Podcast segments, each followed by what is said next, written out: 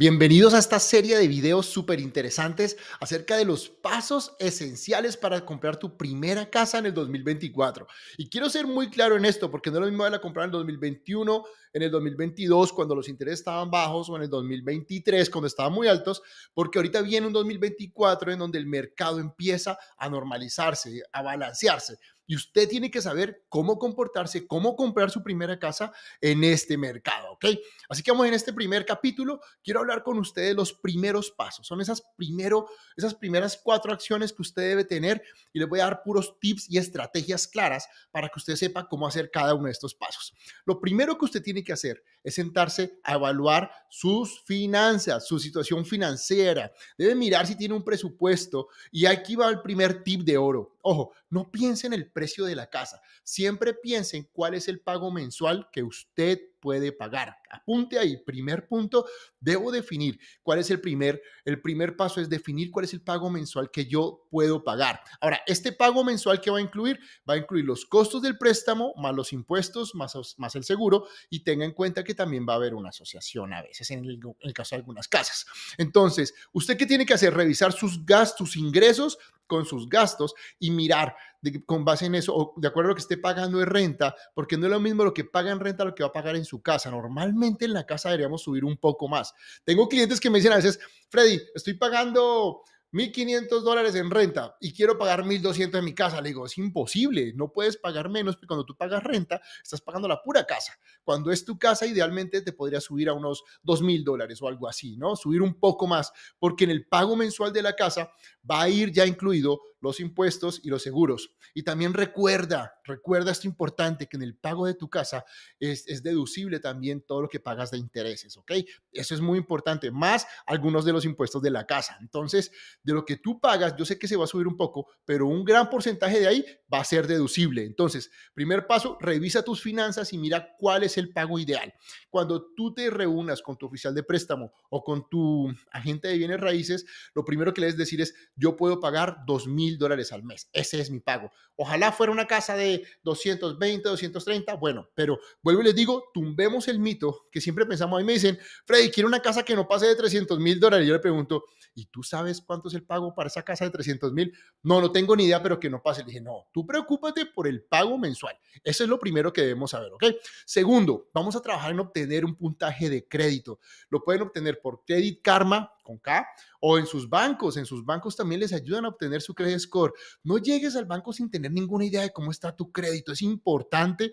Yo ahorita les recomiendo tener su credit score por lo menos en 620. Ese es el punto mínimo que deberías tener. Y también si tienes algún tipo de problemas, de colecciones, de pagos atrasados, procura arreglar todo lo que puedas arreglar.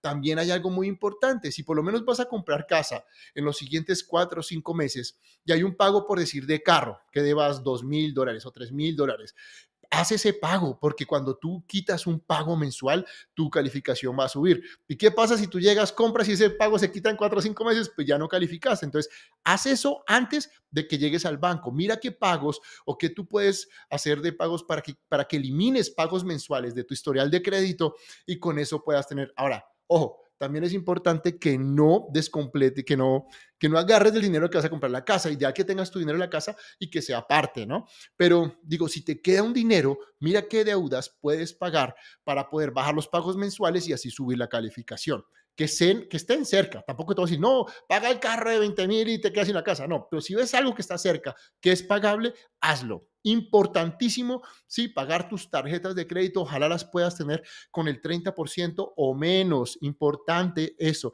porque cuando tus tarjetas de crédito están con el 30% hacia arriba en el cupo, tu puntaje de crédito va bajando. ¿Ok? Ahora, estrategia de oro. Si quieres subir tu puntaje de crédito, lo que tienes que hacer es poner tu tarjeta de crédito en cero, no importa el monto, va a ser el mismo efecto en una tarjeta de 100 dólares a una de 1000 dólares o 2000 dólares. Pero lo que tú debes hacer es, digamos, si tiene un cupo de 1000 dólares cada mes, llega hasta 300 dólares y págala. Págala a fin de mes y vuelves y haces esto durante seis meses. Al hacer esto durante seis meses, vas a subir el puntaje de crédito. Yo personalmente, ¿qué hago cuando quiero subir mi credit score? Hago lo mismo dos y tres veces, o sea, le hago dos o tres pagos a mi tarjeta durante el mes, pero solo hasta el 30%. Nunca te subas del 30% porque ahí va a bajar el credit score. Ese es un tip de oro. Ojo con eso, vayan apuntando, ¿listo?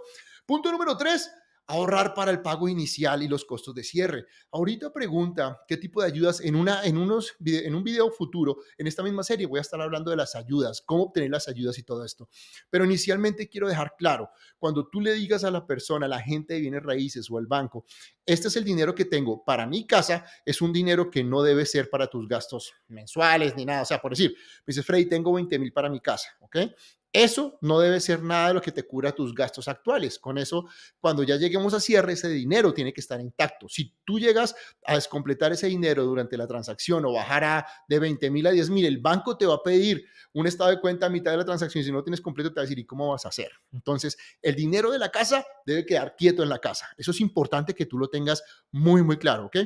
Entonces, si, si todavía te falta un poquito para recogerlo o reunir, yo lo que recomiendo es, mira, primero, solicita la cita con el banco y miramos cómo estás. Después que tú ya sepas cuánto vas a pagar y tu credit score está bien y ya tengas tu historial de crédito aquí y de trabajo en Estados Unidos, pidamos la cita con el banco. De ahí no, no tiene que ser que compres ya, pero al menos si tú ya sabes para, qué, para qué monto de casa calificas y cuál es la casa que puedes comprar, ahí vas a tener claro cuál es la cantidad de dinero que tú vas a necesitar. Entonces ahí sí vas a ahorrar y vas a mirar si está bien o está mal. ¿Ok?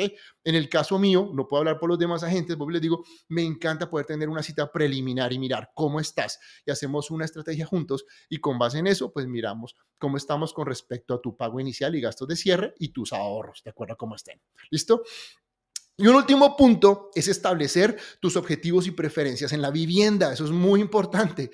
Necesito que tú me digas qué área quieres vivir. Como agente de bienes raíces, yo no te puedo decir en qué área tú debes vivir, porque puede que lo que sea bueno para mí no es bueno para ti. Yo te puedo ayudar a escoger las casas en el área que tú quieres, pero no el área. El área tú la escoges. Entonces siempre ten, como dicen en tu, en tu lista, unos tres eh, zip codes idealmente como tendencia para ver, mira, ¿sabes qué? Me gusta este zip code, este zip code y este zip code. Prefiero en este por esto. Es importante, uno, área. Dos, dime si tienes niños, qué escuelas son importantes para ti, eh, si tienes hijos en elementaria, middle school, si tienes una escuela de preferencia, dímelo, porque yo puedo crear búsquedas automáticas en donde solo nos lleguen casas con base en esa escuela.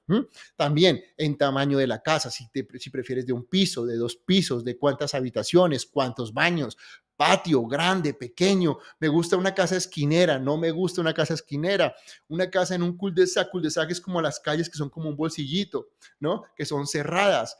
Eh, ¿Qué más? Con, con, restricciones, sin restricciones, en la ciudad, fuera de la ciudad. Todo eso es importante, cerca de esta dirección, cerca de mi trabajo. Todas esas factores son muy importantes para mí que tú me los digas. Entre más especificaciones tengas de tu casa, más fácil va a ser encontrar esa casa, ¿ok?